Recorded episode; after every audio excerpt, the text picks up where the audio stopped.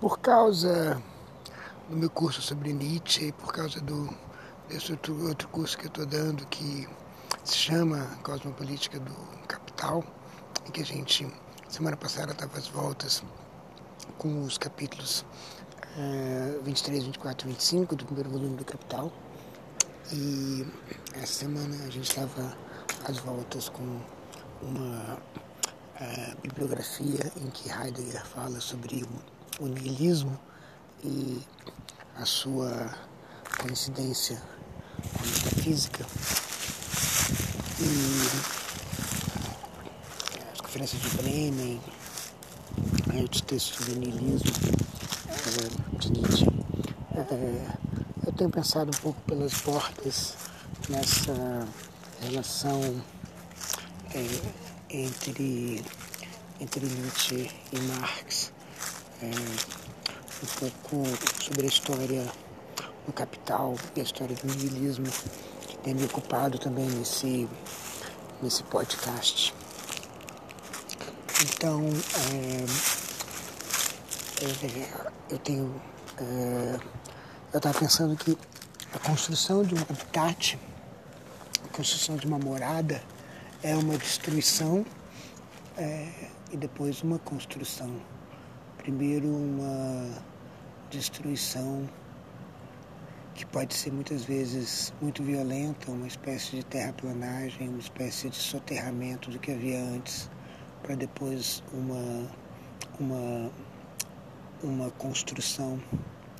É, e, em certo sentido, um habitat pode ser adequado se ele produz algumas capacidades de, vamos dizer, de conforto ou de alguma coisa que pode ser almejada.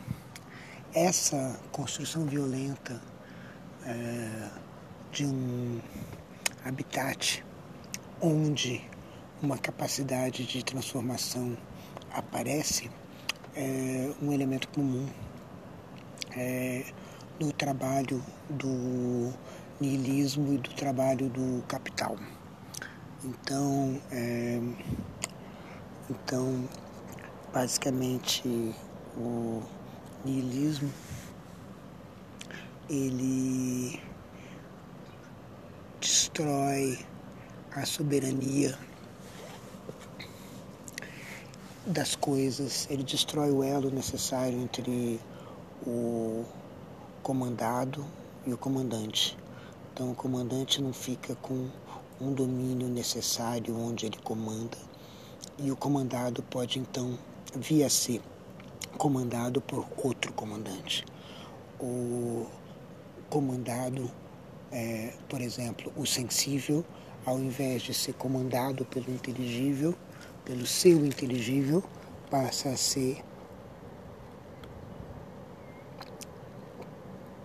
disponível, passa para jogo uh, e, portanto, esse elo entre o comando e aquilo que se segue é cortado. Esse corte desse comando é também semelhante ao que faz o capital, produzindo o proletário, o trabalho abstrato. O niilismo é uma espécie de proletarização que é feita pelo capital, separando o corpo do trabalhador de qualquer capacidade própria do trabalhador associado ao trabalho. Então já não se trata mais de um costureiro que tem a manha, a capacidade conhecimento, a potencialidade para, quando atualizada, realizar é, um produto. Mas se trata apenas de um trabalhador que aperta um botão é, e produz então as roupas é, prontas para serem vendidas. Então, a produção é,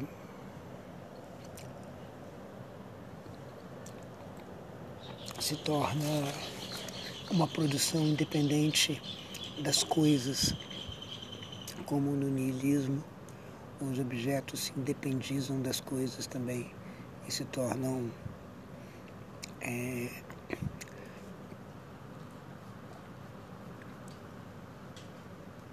simplesmente o foco de um dispositivo, foco de uma de um grande maquinário. Bem, é, em ambos os casos, no capital e no niilismo, você pode ter uma instância otimista, como as instâncias que Marx e Nietzsche desenvolveram. É, otimistas no sentido de que esse trabalho de desmantelamento da soberania das coisas e das pessoas é um trabalho de terraplanagem que vai criar uma espécie de é, democracia é, política, cosmopolítica, uma democracia em que tudo pode comandar e nada necessariamente comanda. E essa democracia é, é o advento do pós-capitalismo, o advento do pós-nihilismo, é, porque essas coisas estão abrindo caminho para outras relações sociais no caso da maneira como Marx está pensando, relações sociais que não são construídas a partir de elos é, de proximidade, mas sim de elos da própria produção. É, são as forças produtivas que constroem essas relações sociais. É, e que é, num pós-nihilismo vão ser as coisas que vão é, destemidamente procurar o comando, é, fazer alianças, sabendo que essas alianças são sempre é, frágeis, porque elas não estão baseadas em nada para além da imanência. Então, a soberania das coisas e das pessoas precisa ser quebrada para que alguma outra coisa venha depois. É, e essa quebra é uma quebra violenta, mas essa quebra é uma quebra que é, não pode ser desfeita ou não precisa ser desfeita. É preciso aproveitar é, o progresso que ela fez para produzir uma outra coisa, produzir um super-humano, produzir um comunismo que é, dependa dessa quebra, dependa dessa democratização da soberania. Não vai haver mais relações sociais que conduzem à produção, mas sim vai ser a produção que conduz às relações sociais. Vai ser, e assim, portanto, ah, não se precisará curvar diante de coisa ou pessoa alguma porque todas as coisas ou pessoas vão estar é, é, no mesmo plano. É, não se trata, a promessa da democracia não é a promessa de um paraíso, é, uma democracia cosmopolítica não é uma situação confortável, mas é um habitat em que a luta pode se dar, digamos assim, em campo aberto. E a construção desse habitat é alguma coisa que de alguma maneira a gente está, por exemplo, com o trabalho da metafísica ou com o trabalho do sucessor da metafísica construindo. Então, se trata de pensar que de alguma maneira a gente está construindo um habitat para as próximas lutas, ou ainda um nicho em que as tramas futuras vão, é, vão ocorrer. É, então, de alguma maneira, a, a, a soberania ela, ela vai ter que ser pensada num outro habitat.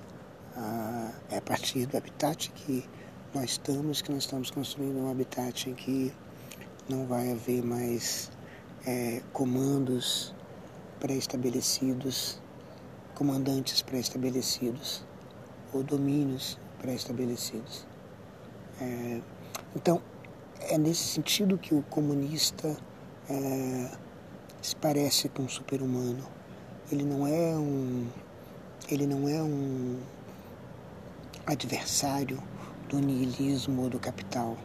Ele é, ele o pós-humano, ele o comunista, é o, a consequência, é, a última consequência, ou uma, uma última consequência, ou uma mais consequência no processo, é, desses processos que a gente pode vislumbrar.